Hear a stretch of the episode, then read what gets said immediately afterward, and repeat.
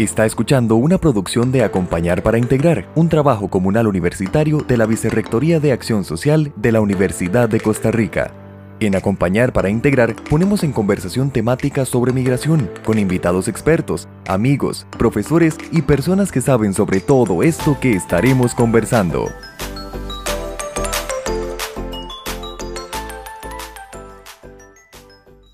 Hola, nos encontramos nuevamente Hoy, en el segundo episodio del podcast Acompañar para Integrar del TCU 738. Este trabajo comunal universitario pertenece a la Escuela de Ciencias Políticas de la Universidad de Costa Rica y se encuentra adscrito a la Vicerrectoría de Acción Social de la misma universidad. Mi nombre es Aaron Barquero y para mí es un enorme placer acompañarles en conjunto con mis compañeras Valerie y Ana Yanzi. Así es, muchas gracias. En este capítulo trataremos uno de los temas que se podría considerar más importantes, el cual es la migración forzada. Hola, eh, hoy contamos con la participación de Denis Castillo. La verdad es que estamos muy contentos de que él pueda acompañarnos. Denis Castillo es de nacionalidad hondureña, actualmente refugiado en Costa Rica y es defensor de los derechos humanos de las personas LGBTIQ. Bueno, él cuenta con un diplomado en formación social política, actualmente cursa la carrera de psicología en la universidad y es el fundador y, director ejecutivo del Instituto sobre Migración y Refugio LGBTIQ para Centroamérica, IRICA Casa Abierta. Esta es una organización sin fines de lucro con sede en Costa Rica y esta trata de generar acciones de incidencia política, de investigación, de capacitación y asistencia psicosocial integral dirigidas a mejorar la calidad de vida y oportunidades de desarrollo de esta población. Entonces, muy bienvenido, Denis. Muchas gracias a ustedes por la invitación y estar en este espacio. Para mí es un placer compartir eh, con ustedes. Muchas gracias, Denis. Bueno, para entrar en materia, quisiéramos consultarle, bueno, la pregunta pues principal, ¿verdad? ¿Qué podemos entender por migración forzada? Perfecto. Eh, para poder comprender eh, este concepto, ¿verdad? que muchas veces puede ser un tema que eh, sea sensible, voy a, a, contextualizar un poco sobre lo que es la migración de las personas LGTBIQ y también que se puede dar eh, de manera general. Sin embargo, para esta población en particular puede haber eh, más obstáculos o más vulnerabilidades. Es preciso identificar que estos factores estructurales que genera en la población condiciones particulares como la vulnerabilidad y que en la Declaración Universal de Derechos Humanos ha establecido que todas las personas nacen libres e iguales en dignidad y derechos. Ese es en el artículo número uno. Y también, no obstante, que es sabido que la discriminación por razones de género, edad, etnia, una situación eh, socioeconómica, la orientación sexual, la identidad de género y entre otras, sigue afectando a, un gran número de personas. Y tal caso que es las personas LGTBIQ, que lleva estas situaciones a migrar y a verse forzados a huir de, sus países y también de forma específica, que es la violencia, la discriminación que enfrenta que las personas LGTBIQ por su orientación sexual o su identidad de género es, y son conocidas como homolesbo-bitransfobia y que están definidas como expresiones de intolerancia, que hay ese miedo y ese irrespeto hacia las personas LGTBIQ que se manifiestan a través de lo que es la burla, el rechazo, la exclusión, las agresiones, violencia física, sexual y también hasta llegar a lo que es eh, cometer un crimen de odio.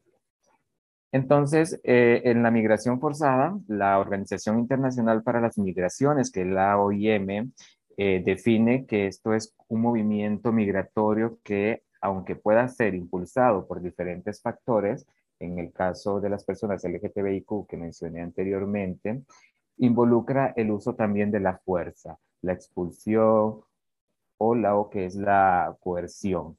En este caso, eh, las personas LGTBIQ huyen porque quieren salvar su vida, porque han tenido un tipo de persecución por trabajar ya sea en defensa de los derechos humanos o incluso de un mismo contexto de país, social o familiar también. Entonces, eh, como bien lo indica, lleva a verse obligado, obligada a migrar de manera forzada. Entonces, este movimiento migratorio es de esta forma, no es voluntario, indeseado, que queremos, sino que eh, es de manera obligatoria.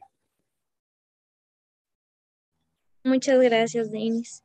Em, ¿Son todas las migraciones forzadas? ¿Y qué las caracteriza?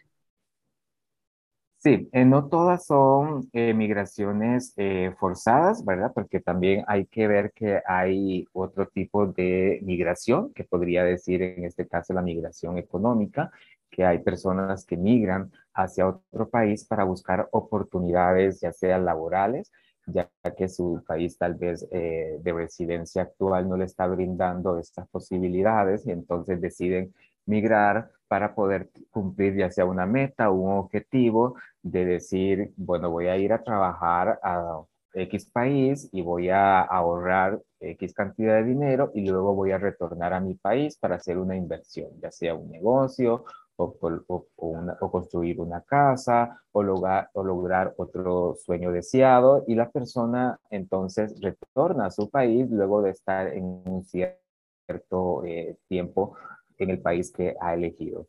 Entonces, eh, en cualquier proceso migratorio implica también dos conceptos, ¿verdad? Lo que es la migración, que es la salida de las personas de un país, lugar o región para establecerse en otro país, que es lugar o región también, o movimiento de personas en una región hacia otro hacia otras, ¿sí? en, un, en un mismo país con el propósito de establecer una nueva residencia, o las que anteriormente mencionaba que son la migración forzada y que se ven obligadas a huir porque también van sin un rumbo, sin, van de manera incierta, con una incertidumbre de saber que van a llegar a otro país y no les espera a nadie, no tienen tal, vez eh, redes de apoyo o van pensando en que quieren salvar su vida. Entonces, esta caracterización es importante porque eh, el fenómeno migratorio a través del tiempo ha mantenido eh, este crecimiento y que últimamente se está viendo de que las personas están huyendo por salvar su vida y no tanto por eh, buscar esa oportunidad económica que muchas veces se cree que ese es el principal factor o causa.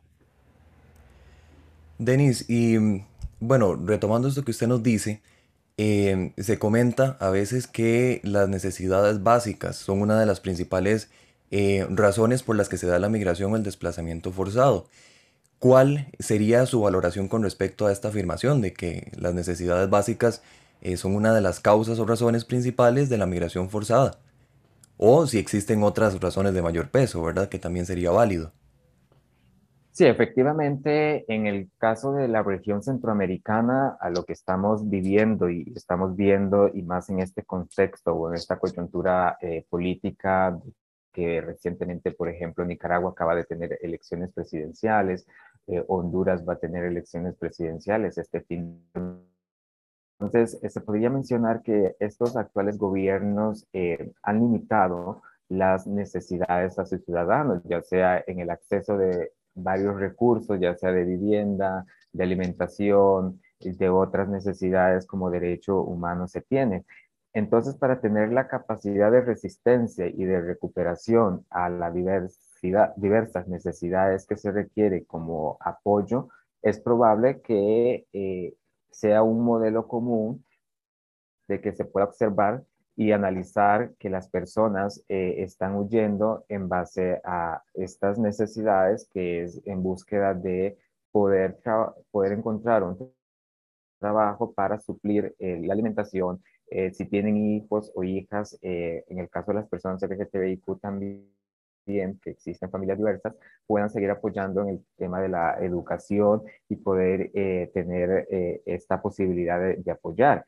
Entonces, estas necesidades se vuelven comunes, tanto individuales de las personas eh, migrantes que deciden eh, abandonar su país y cada vez se está viendo que debido a esto, también ahora se está hablando también de la migración por el cambio climático, por eh, los diferentes fenómenos naturales que han pasado a través de la región. En el caso de Honduras, que el año pasado, para estos meses, había azotado dos huracanes, entonces las personas quedaron, quedaron imposibilitadas del el acceso a vivienda, a agua, a alimentos y a otros recursos básicos y hizo que causara una caravana de migrantes que nunca jamás vista y saliera con rumbo hacia Estados Unidos y se enfrentaron a varias situaciones. Entonces, eh, en la búsqueda de suplir estas necesidades, los obliga y, obligó a huir.